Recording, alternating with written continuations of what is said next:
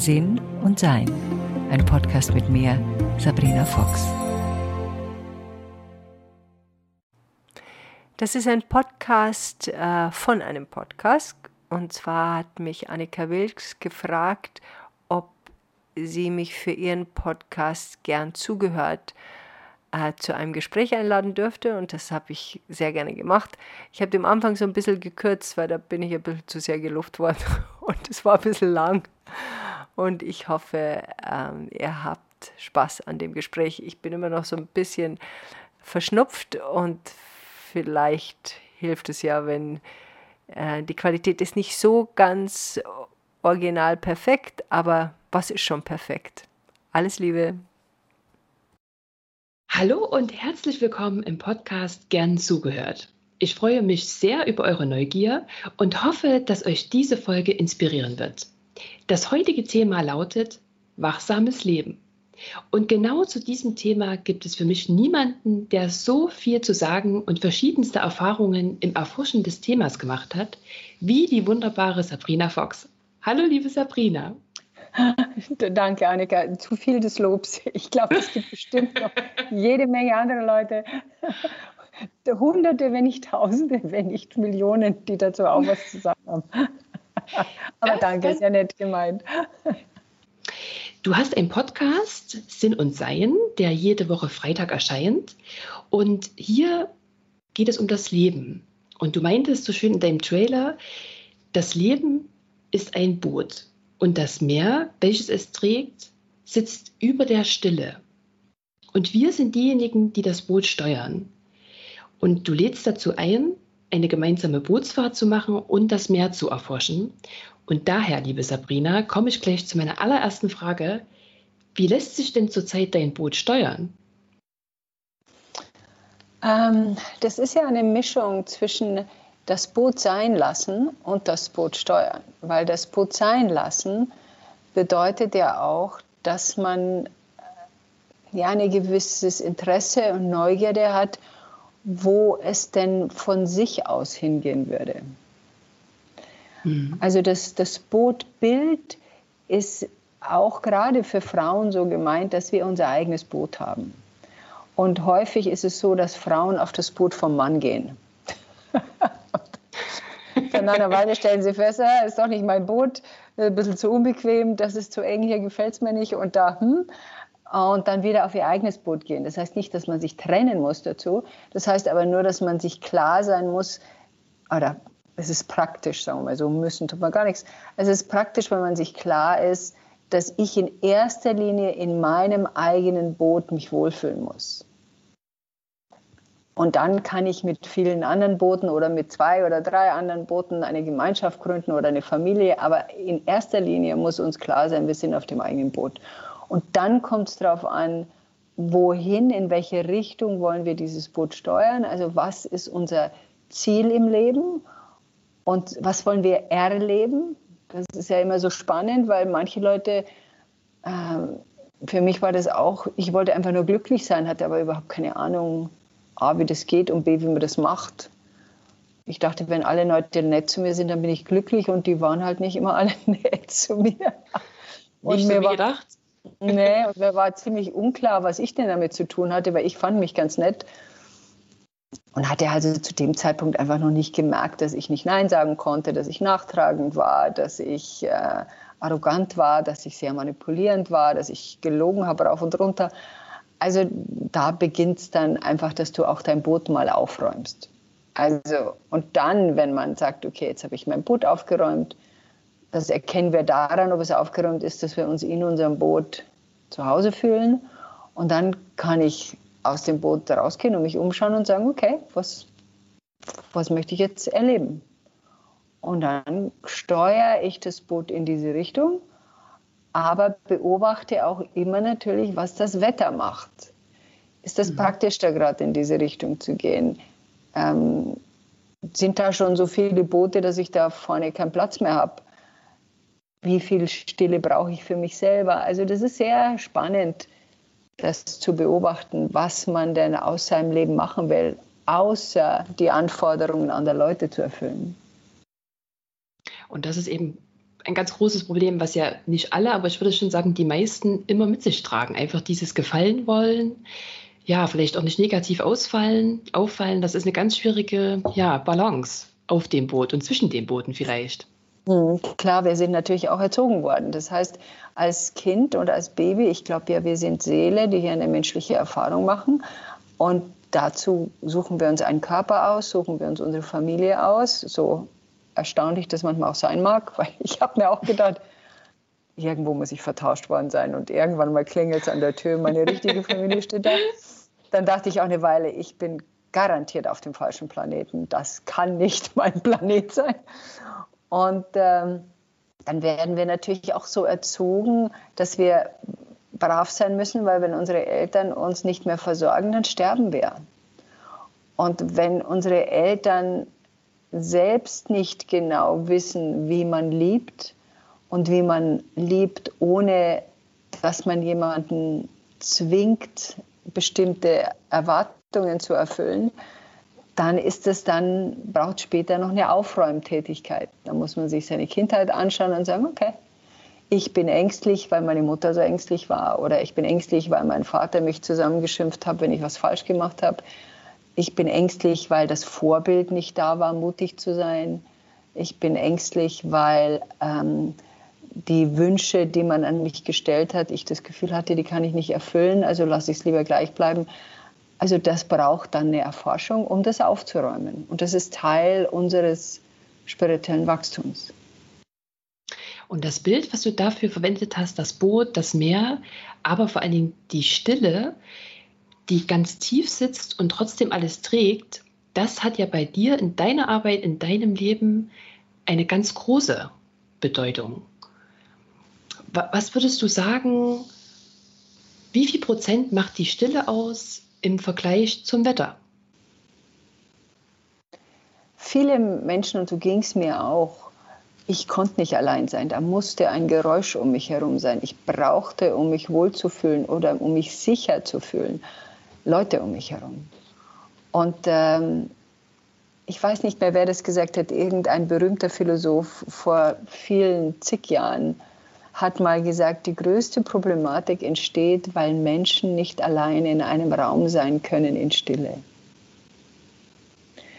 Also man ist in Stille mit sich selbst. Und es beginnt das Anfreunden mit sich selbst in der Stille. Wer bin ich eigentlich? Was denke ich die ganze Zeit? Äh, wie gehe ich mit mir selber um?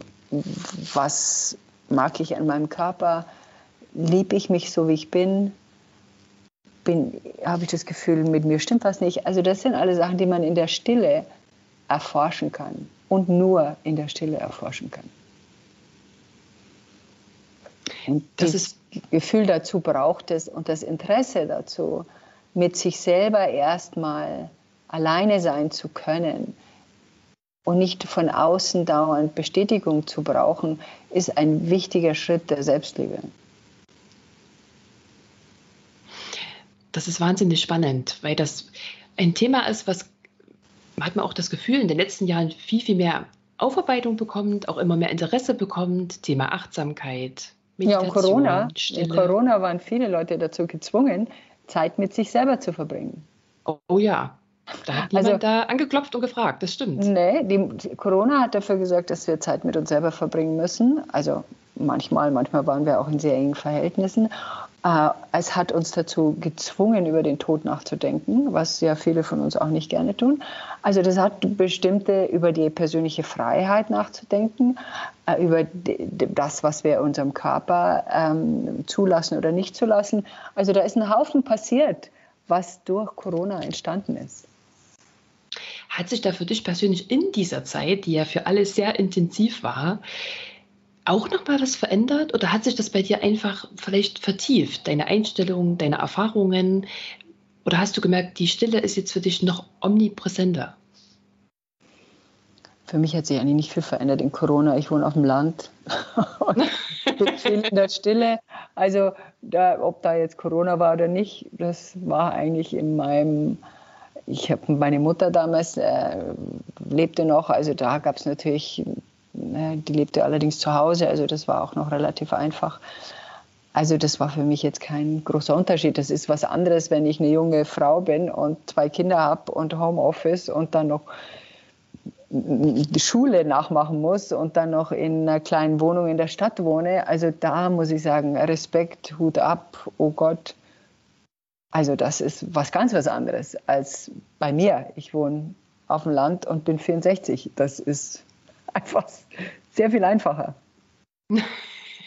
Ja, aber gerade dazu ein, ein super Antrieb und gerade noch in Verbindung, weil wir ja gesagt haben, gerade die Folge, dass sie sich um dieses wachsame Leben drehen soll, geht es vor allen Dingen auch nochmal um deine Einstellung, die du, glaube seit 2014 ähm, für dich entschlossen hast, und zwar ja, dein Boot barfuß zu steuern. Und das ist ja mit Wachsamkeit auch eine ganz besondere Verbindung. Inwieweit würdest du sagen, hat sich dein Leben vielleicht nochmal wachsamer, intuitiver entwickelt, seitdem du Barfußträgerin bist? Ähm, also das, ich bin jetzt im achten Jahr, glaube ich, barfuß und ich bin zu 85 Prozent barfuß. Also ich ziehe dann Schuhe an, wenn es zu heiß ist, zu kalt ist oder zu gefährlich. Das heißt, ich kann im Winter schon barfuß in Schnee gehen, aber ich kann keinen zwei Stunden Spaziergang machen im Schnee, weil es ist zu kalt. Also ich achte auf meine Füße und die sagen mir dann, wann sie wann es ihnen zu kalt ist oder zu heiß ist. Es ist ja auch manchmal, dass du irgendwo gehst, wie im Strand, das wissen wir alle, ist einfach zu heiß und da sagen die Füße, nö, Dankeschön. Also wir brauchen dann Schuhe, wenn wir Handschuhe brauchen. Und dadurch verbindet sich natürlich sehr viel mehr mit deinem Körper und deinem Hirn, weil da der, die Fußsohle dem Gehirn konstant Informationen gibt über den Platz, unseren Platz, den Platz des Körpers im Raum. Und wenn wir zum Beispiel immer Schuhe tragen, dann wird dieser Bereich im Gehirn immer kleiner. Also die Neuroplastizität bedeutet ja, dass das Gehirn sich verändert. Und wenn da keine Information von den Fußsohlen ans Gehirn weiterkommt, dann macht das Gehirn den Bereich des Gehens im Raum, des Wohlfühlens im Raum und der Stabilität im Raum kleiner. Das bedeutet, dass man im Alter unsicherer wird, wackeliger wird, weil man die Füße schon seit 50, 60 Jahren nicht mehr spürt. Das ist ein Problem. Und das sieht man ja in unserer Gesellschaft, dass so viele Leute Rollatoren und äh, Hilfsmittel brauchen, weil sie ihre Füße nicht mehr spüren und deswegen auch keine Information mehr ans Gehirn weitergibt. Und deine Frage zu beantworten, das bedeutet natürlich, dass du sehr viel aufmerksamer bist, was da an Fußsohlinformation zu dir kommt. Also das ist feucht oder trocken oder, oder äh, glatt oder äh, härter.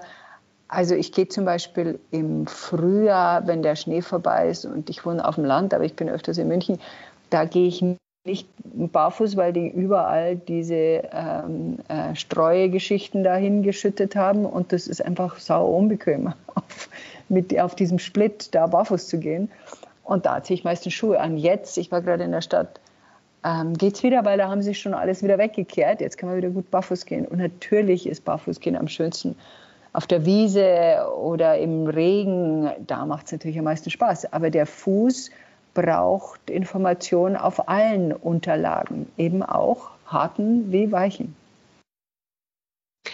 Und es ist auch so interessant, das auch zu beobachten. Also unsere Familie, wir sind leider keine Barfußgänger, noch nicht in, außerhalb des Wohnbereichs, aber zumindest, wenn wir drin sind, sind wir alle sofort Schuhe aus, Socken ausziehen und gerade unsere kleine Tochter, die ist jetzt anderthalb, es ist so interessant zu beobachten, wie die Fußmuskeln arbeiten müssen, das Fußgewölbe. Ja, das ist so mhm. spannend. Und das ist auch und wichtig, weil ja. Ja, das ist natürlich wichtig, weil wenn man die kleinen Füße in, in, in Schuhe steckt, noch dazu diese Kinderschuhe sind ja äh, Katastrophe, ähm, einfach für den Fuß, weil das Kind spürt sich ja nicht mehr. Es weiß nicht ja, mehr, wo es genau. ist. Und da gibt es schon auch Minimalschuhe, die man auch für Kinder benutzen kann, die eine ganz dünne, flexible Sohle haben, wenn man jetzt Angst hat, ja, ich will jetzt nicht, dass wir da sie irgendwo reinsteigt. Aber wenn man reinsteigt, dann zieht man sich wieder raus und dann ist die Sache erledigt. Das ist jetzt keine große Sache. Also man kann einfach wirklich sagen, ein großes Hoch auf die Füße. Man ja, muss es wenn so betonen. Damit, ich habe meiner Tochter früher gesagt, du musst nur die Zähne putzen, die du auch behalten willst. Und das ist mit den Füßen auch so. Wir müssen nur unsere Füße der Natur geben, wenn wir auch später anständig gehen wollen. Sonst halt nicht. Also es liegt an uns. Genau, es liegt an uns, genau. Und unsere Verantwortung gerade noch bei Kindern, aber auch als, als Vorbild vielleicht oder als Antriebskraft für ja, unsere Mitmenschen, einfach auch mal umzudenken und zu merken, es geht auch einfach anders. Ja, das ist ja, je mehr Leute barfuß gehen und es tun ja immer mehr, desto, ähm, ja, ich war früher wie bei den Vegetariern. Ich weiß noch, meine Tante Else hat gesagt, was, du bist Vegetarier? Naja, das ist ja Wurst, das ist ja kein Fleisch. Also das, war, das hat sie überhaupt nicht irgendwie registriert, das, das, was das bedeutet. Heute wissen die Leute, was ein Veganer ist. Also da, da tut sich was und Barfußläuferinnen und Barfußläufer wird es mehr und mehr geben.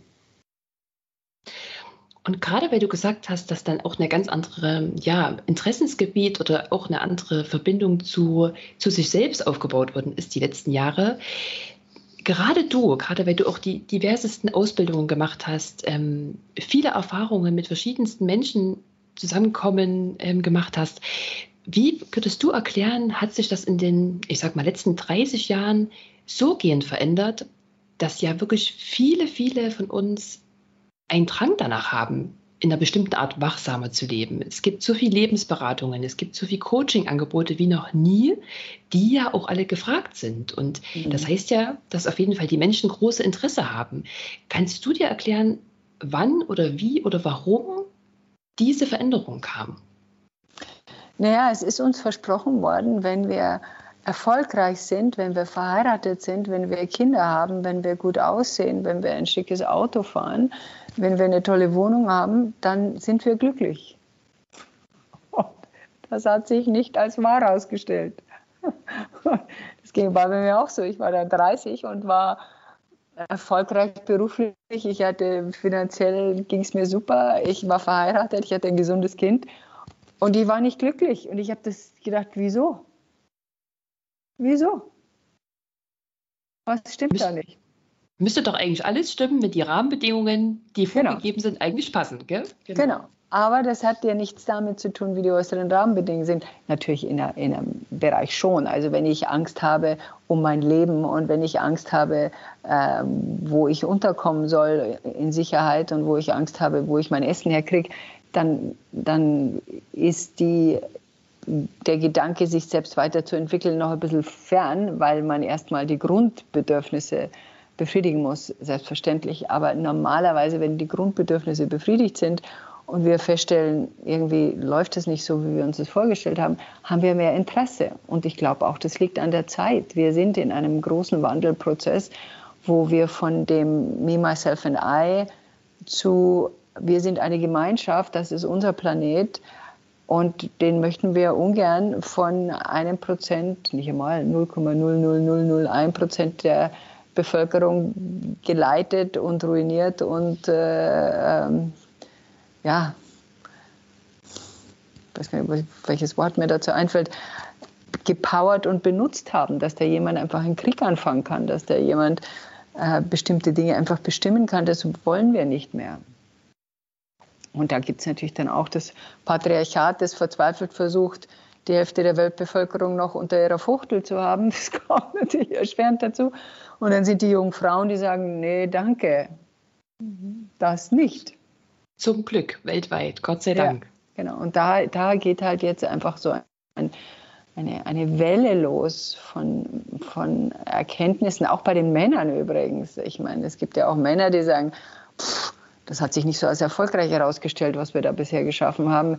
Ich möchte auch gerne meine weibliche Seite zeigen können. Ich möchte auch gerne mich um meine Kinder kümmern können.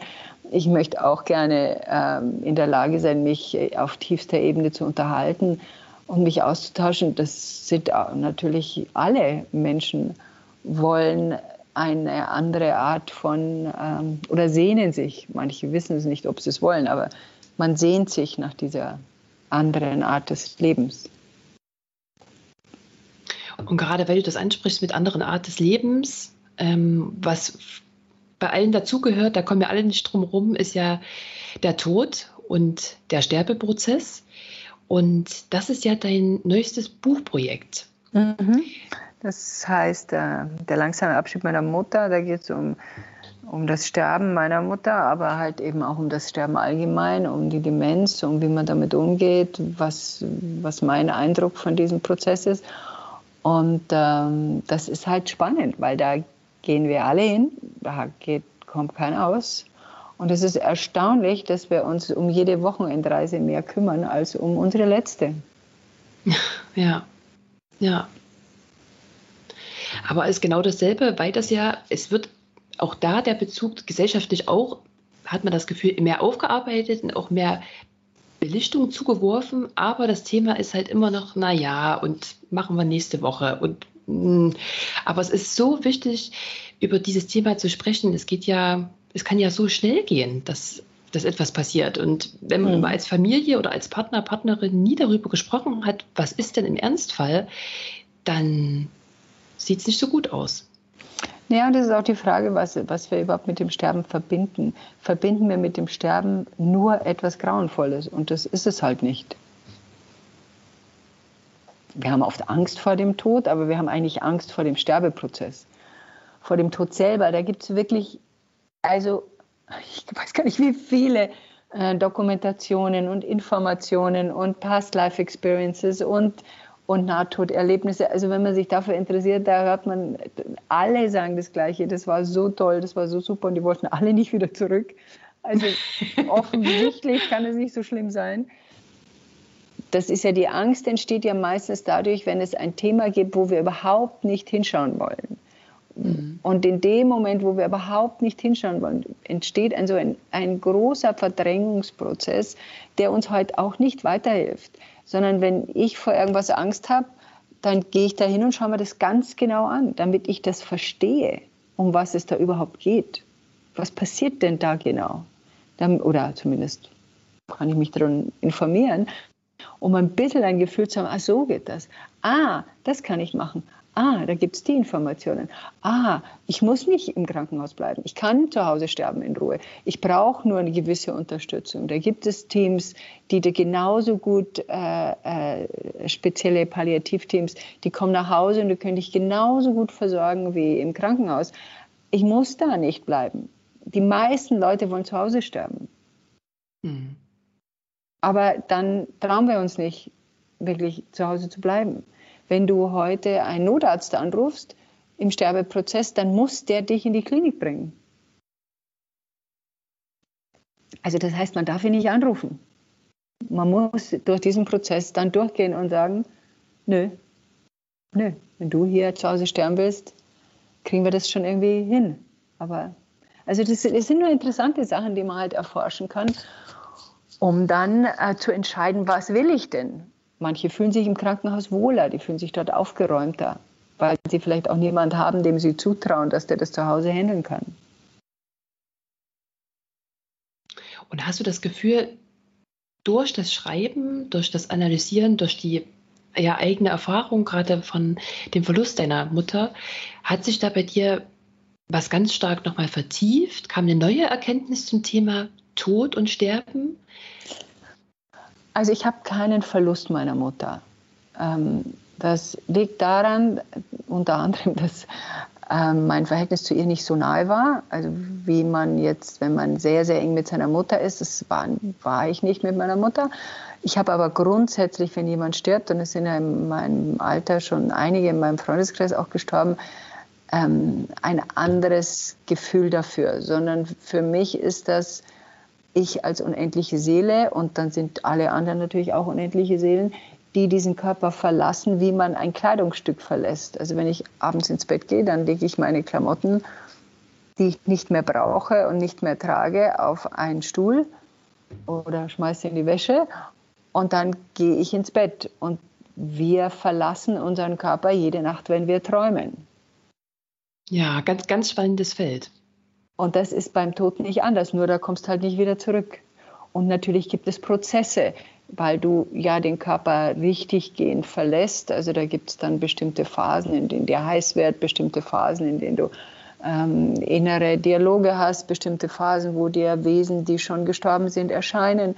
Also das sind unterschiedliche Aspekte, die du da erlebst, unterschiedlicher Weise natürlich. Und wenn du vom Bus überfahren wirst, dann passiert es natürlich anders. Also ganz unterschiedliche Wege, genau, wie man das aufnimmt, was passiert.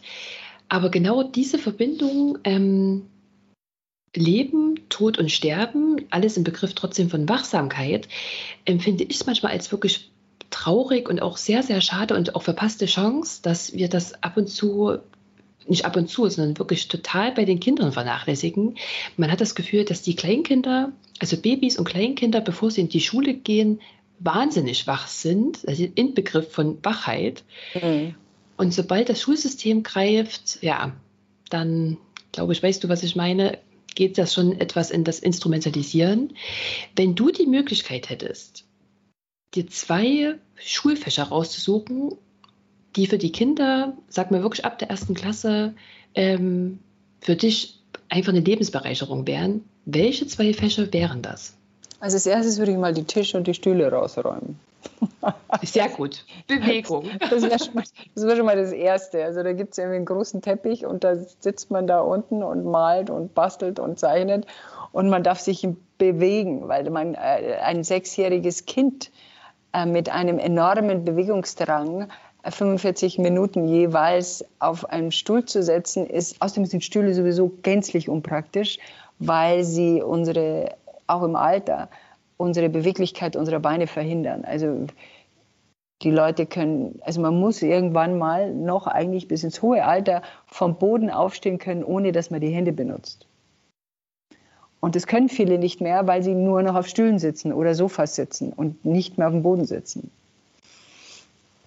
Das würde ich wegnehmen und dann würde ich die ersten Fächer bei Kindern, ich bin so, ich bin, ich halte mich da schon ein bisschen an die Montessori ähm, ähm, Idee, wo man Kinder sich mit dem beschäftigen lässt, was sie fasziniert und was, sie, was ihnen gefällt. Das ist natürlich ein völlig anderes Schulsystem. Ähm, unser Schulsystem, wie wir wissen, ist ja noch starrer als äh, ich weiß nicht, unser Arbeitssystem, obwohl das sich gerade auflöst. Ähm, und das ist schon halt wichtig. Und ich glaube, es braucht auch so Sachen wie Meditation lernen und äh, Dinge wie eine Lebensschule. Wie funktionieren eigentlich Beziehungen? mit Emotionen zurechtkommen. Weil alle, also in der Schule meiner Tochter, wie ist in, in den Staaten in die Schule gegangen, weil ich dort lange lebte, da hatte jede, da gab es auf der Tür so ein, ein Plakat mit, glaube ich, 20 Gesichtsausdrucken drauf. Mädchen wie Jungs, ganz gemischt und auch in verschiedenen Farben und e-, ethnischen Hintergründen. Und darunter stand, wie man sich fühlt. Also lachend, weinend, traurig, müde. Und dann jedes Kind, das reingegangen ist, hat, wurde begrüßt von der Lehrerin und hat dann hingedeutet, wie sie sich heute fühlt. Das ist ja interessant. Und einfach mal zu wissen, ah, so fühle ich mich heute, okay. Und da wurde dann nicht gesagt, ah, du fühlst dich traurig, oh Gott, du Arme, sondern, ah, okay, du fühlst dich traurig. Hm. Fertig, so fühlst du dich halt im Moment. Okay, alles klar. Und dann ähm, später, ich habe dann in der Schule Meditation beigebracht, weil die Eltern in dieser Schule sehr viel sich da einbringen. Und das fanden die ganz toll. Meine Tochter war in Panik, weil es gab zur Auswahl eine, eine, einen Vater, der über das Gärtnern geredet hat und ich über die Meditation. Und sie war in Panik, dass die alle nur zum Gärtnern gehen wollen. Und dann waren sie fast alle bei mir. Und, und das hat ihnen viel Spaß gemacht. Und wir haben dann Lektionen in Meisterschaft gemacht und wie man den Körper von den anderen fühlt. Und das ist hochspannend für Kinder. Also das Schulsystem muss eigentlich komplett verändert werden und bestimmte Dinge die braucht man auch nicht mehr. Bestimmte Dinge, die kann man googeln. ich muss nicht alle Jahreszahlen auswendig wissen. Genau so ist es einfach, diese alte Rahmenbedingungen aufzubrechen, weil es dann auch so schade ist. Also es ist auf der anderen Seite sehr gut, dass ganz viele gerade im Erwachsenenalter sich mit den Themen beschäftigen, was das Leben ausmacht, was nach dem Leben kommt. Aber es wäre so spannend, wenn einfach die Leben die wirklich lebenshaften Kinder einfach dabei bleiben könnten, wie sie ja eigentlich auch zur Welt kommen. Das ist wirklich eine gute Form, das stimmt. Ja, das, ich meine, wir lernen ja alle dazu. Wenn ich zurückblicke, hätte ich auch eine oder die andere Sache anders gemacht. Wir können ja nur also das beibringen, was wir selber erlebt haben und uns dann weiterbilden. Und das habe ich halt getan. Wie ich Mutter wurde, habe ich alles gelesen, was es nur gibt, um überhaupt nicht dieselben Geschichten zu machen, wie meine Mutter mit mir gemacht hat oder mein Vater mit mir gemacht hat. Und deshalb war ich als Mutter jetzt keine entspannte Mutter. Mir war klar, dass jeder einzelne Satz in meiner Tochter ein zukünftiges Drama auslösen kann. Wenn ich meiner Tochter nur einmal sage, äh, mein Gott, wie kann man nur so blöd sein, kann sich dieser Satz in dieses Kind einnisten mhm. und geht nicht mehr raus.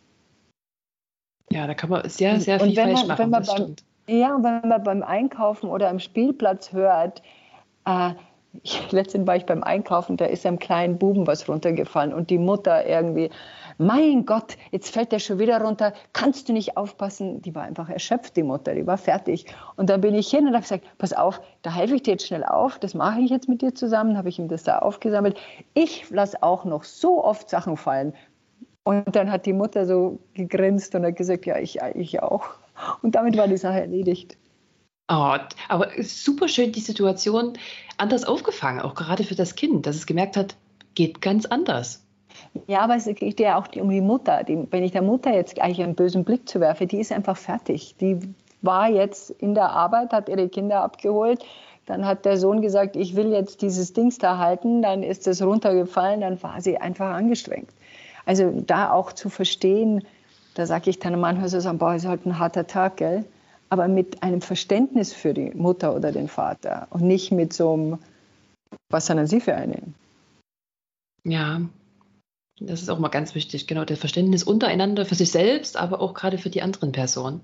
Ja. Aber wenn du dich jetzt selber ähm, hinterfragen würdest, also die Stille ist jetzt ausgenommen, weil da wüsste ich, ich frage mich immer sagen, selber. Hinterfragt mich dauernd, wahrscheinlich zu viel.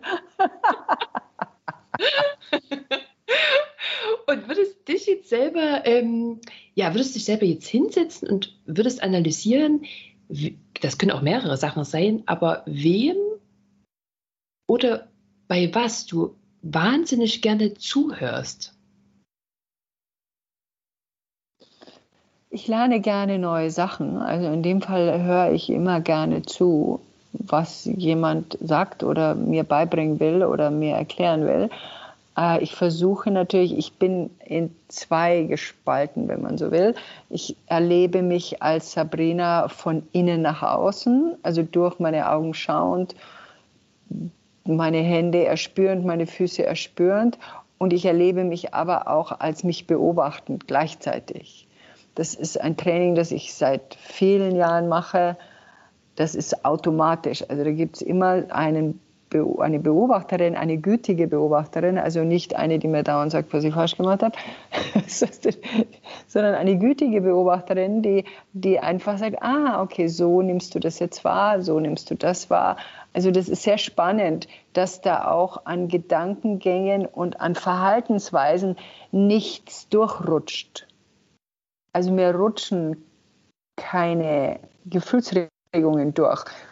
Wie kann ich das erklären? Also, wenn ich mal was so gut wie die. Also, wütend bin ich so gut wie. Also, vielleicht einmal alle drei Jahre oder sowas für zwei Minuten, wenn überhaupt. Das ist also gut. Also das, das ist ganz wenig und das ist eigentlich nur in bestimmten, ich weiß jetzt gar nicht, letztes Mal, wo meine Mutter starb, da gab es so einen Moment, wo ihr, ihre, ihr Zorn durch mich durchgelaufen ist. Das ist normal am, an, äh, DNA-technisch, dass wenn unsere Vorfahren sterben, dass so, so Sachen nochmal einmal durch uns durchlaufen. Das war das letzte Mal und davor kann ich mich jetzt nicht erinnern. Aber wenn ich zum Beispiel merke, ich bin erschöpft oder ich merke, das ist, da ist mir etwas zu anstrengend, merke ich das sofort. Und das teile ich dann meinem Liebsten mit oder wenn ich irgendwo bin, dann sage ich, ich merke, es beginnt eine leichte Erschöpfung. Ich muss mich zurückziehen, um mich auszuruhen oder herauszufinden, warum ich sie habe und erforsche dann, wo das herkommt. Es gab einen Grund dafür. Und so beobachte ich, dadurch, dass diese emotionalen Geschichten so von mir beobachtet werden, schon seit, es wird natürlich immer besser, seit 30 Jahren, werden diese emotionalen Dinge, die so wackelig sind, immer weniger, weil es keine Gründe mehr gibt dafür. Also ich war früher dauernd beleidigt zum Beispiel. Wenn man nicht mehr beleidigt ist, dann fällt schon ein Haufen Zeug weg. Wenn man nicht mehr nachtragend ist, fällt schon ein ja. Haufen Zeug weg. Wenn man nicht mehr ähm, neidisch ist, fällt schon ein Haufen Zeug weg. Also es fallen einfach diese emotionalen Peaks und Täler weichen einem angenehmen Sein. Das heißt nicht, dass mein Leben langweilig ist, aber das heißt halt, ich werde nicht mehr emotional durchgeschleudert und das bin ich früher dauernd. Also ich bin früher täglich, ich weiß gar nicht, 30 Mal rauf und runter geschleudert worden. Stündlich manchmal sogar. Das klingt sehr anstrengend. Mhm, War es auch. Aber ist ja genau dieselbe Situation, wie was wir davor besprochen haben. Das sind ja häufig auch von außen gesetzte ja, Situationen, die man sich aussetzt. Und man denkt, jetzt muss ich wieder emotional reagieren. Man kennt das ja häufig ganz, ganz anders. Und da einfach mal zu sagen, man sitzt auch mal Sachen aus. Und das wäre auch ähm, eine Frage an dich. Warte mal, darf ich, da kurz, darf ich da kurz nochmal eingreifen? Ja, natürlich. Das, was von außen kommt, hat keinen Einfluss auf meine Reaktion, sondern für uns alle ist entscheidend, wie wir darauf reagieren. Also mein Mann ist, hat im Dezember eine Darmkrebsdiagnose gehabt. Ähm, wir beide legen uns nicht mit der Realität an. That's it. Okay. Da gibt es keinen Gedanken von wegen, äh, warum ich und wie hätte das und warum, hm, sondern da geht, wozu ist es da, wie können wir damit umgehen, was sind die Wahlmöglichkeiten, jetzt in meinem Fall, wie kann ich dich unterstützen. Aber es liegt völlig an uns, wie wir mit einer Situation umgehen. Also wenn ich mit meiner Schwester Auto fahre, dann schimpft die die ganze Fahrt über. Ich schimpf nie. Meine Tochter hat mal gesagt, darf ich bitte mit Tante Renate fahren, da ist immer so lustig. die, kan die kannte das nicht. Also, und das ist der Unterschied. Wenn hinter mir jemand auffährt, dann fahre ich auf die Seite und lasse ihn vorbei, weil es ihm offensichtlich pressiert. Und das ist das Ende, wo ich drüber nachdenke. Und bringt dir ja im Endeffekt die meiste Entspannung, als sich dann noch mehr hineinzusteigern. Ja, das bringt ja auch nichts. A, ist es dem oder der, derjenigen wurscht, weil die hört mich ja nicht einmal. Ich, natürlich kann ich rausbrüllen und ich kann auch hupen. Und wenn ich merke, zum Beispiel, jemand macht vor mir was, wo ich mir denke, gut, das ist gefährlich, auch hupe ich zur Warnung, damit ich denke, hey, schläfst du gerade ein da vorne oder was passiert hier mit dir?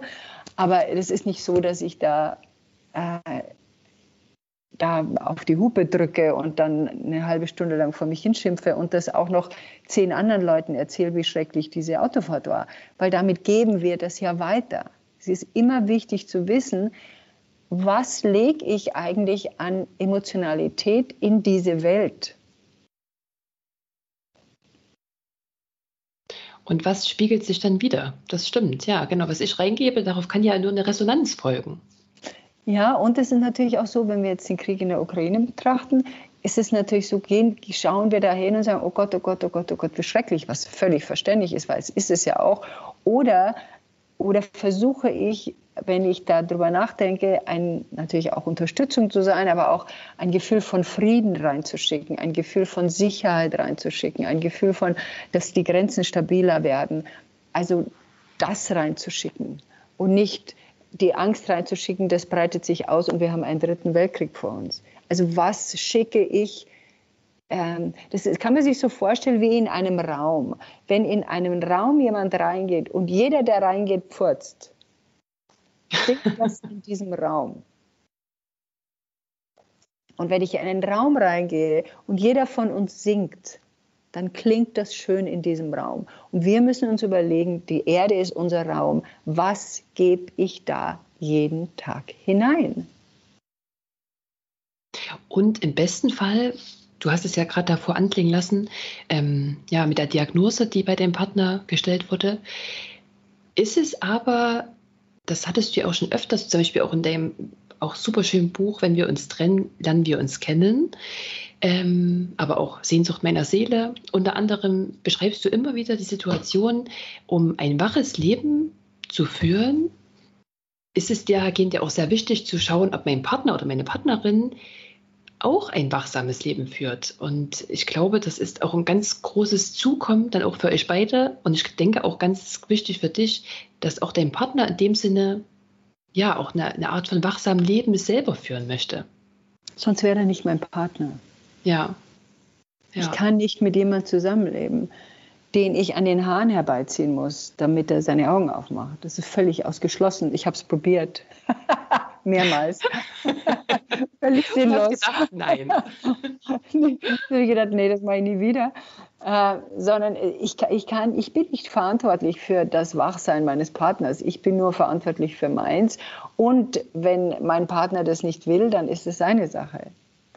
Das ist manchmal schwer äh, zu ertragen für viele, wo sie sagen, ja, aber ich möchte doch das, weil, hm, ja, mei, manche wollen, manche wollen nicht. Die meisten wollen nicht oder noch nicht. Und da bringt Druck von außen da auch überhaupt gar nichts. Das ist ja wie alle Themen, es muss von dir selber kommen, von deinem Partner, von deiner Partnerin.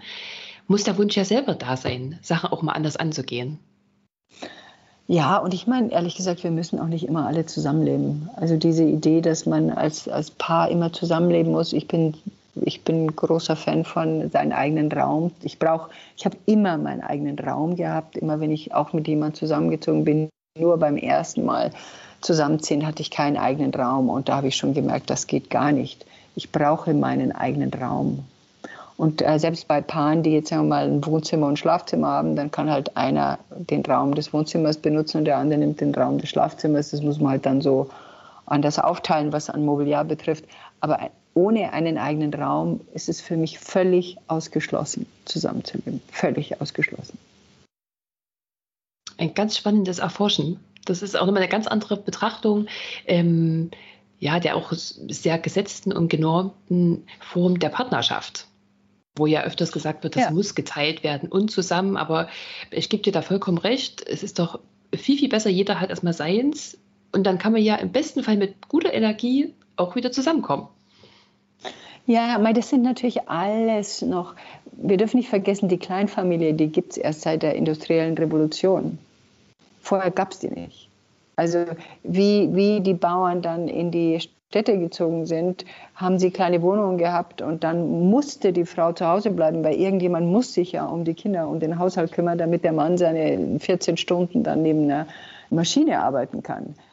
Und da, begann, und da begann dann die, ja, die Idee und diese ja, illusorische Vorstellung, dass eine Person alleine Kinder erziehen soll und kann. Und da kommt ja dann diese ganze Kleinfamilienidee her. Und man braucht aber halt, zum Beispiel, wenn ich alleinerziehende Mutter gewesen wäre, hätte ich mir sofort zwei, drei alleinerziehende Mütter geholt und wir wären zusammengezogen. Ja, das ist auch eine sehr praktische Form. Ja, des auf die Idee, ja. das, das alleine zu machen, auf die Idee, hoffentlich wäre ich gar nicht gekommen, weil das ist ja Schmarrn, das ist ja nicht machbar, das kriegst du ja nicht hin sondern das ist idealer. Ich suche mir jemanden und dann kocht halt eine für alle Kinder und dann babysittet eine mal und ich kann auch raus und dann sucht man sich halt Menschen zusammen, wo man sagt, okay, lass uns das mal gucken, wie wir das hinkriegen. Und dann hat man auch eine Familie, halt eine andere. Also ich glaube, ich habe nicht zu viel gesagt am Anfang. Äh, du als Vorbild und Pionierin in diversesten Bereichen des Lebens, liebe Sabrina. Sabrina, wir kommen leider schon zur letzten Frage. Gibt es zurzeit ganz aktuell ein bestimmtes Thema beziehungsweise ein ganz bestimmtes Themenfeld, was du gerade erforschen willst oder vielleicht auch gerade erforschst, was du mitteilen möchtest? Es gibt ja manchmal auch Sachen im Leben, die will man für sich ein bisschen behalten, aber vielleicht gibt es bei dir gerade ein Thema, was dich ganz spannend umtreibt? Ach, was mich jetzt umtreibt, ist, ich fliege am Montag zu meinem Enkelsohn und bin völlig beseelt, dass ich äh, da ein paar Wochen mit ihm verbringen darf und freue mich sehr, das da zu tun. Und dieses neue Wesen, das ich ja jetzt, meine Tochter ist 33, meine geschenkten Kinder sind auch schon erwachsen, ähm, da ein neues Wesen nochmal begleiten darf als Oma, um einfach zu schauen, wie das so ist. Also ich, da freue ich mich jetzt sehr drauf, obwohl ich natürlich auch nicht vorhabe, den Rest meines Lebens als Oma zu verbringen oder nur als Oma zu verbringen. Aber das ist schon ein Bereich, den ich sehr spannend finde jetzt gerade. Sabrina, das klingt richtig, richtig gut. Und ja, also erstmal für diese Reise ganz, ganz viel Spaß, ganz viel zärtliche Umarmungen und wunderbare Zeit mit deinem Enkel und mit deiner Tochter natürlich. Und ich kann dir da sagen, ich habe dir wahnsinnig gern zugehört und bedanke mich ganz sehr für ja, das ganz inspirierende Gespräch und wünsche dir von Herzen alles, alles Liebe. Ja, ich danke dir sehr, Annika, und auch, falls ihr bis dahin zugehört habt, enjoy life. Weitere Informationen über Sabrina, ihre Bücher und Online-Kurse findest du auf sabrinafox.com und sinnsucher.de.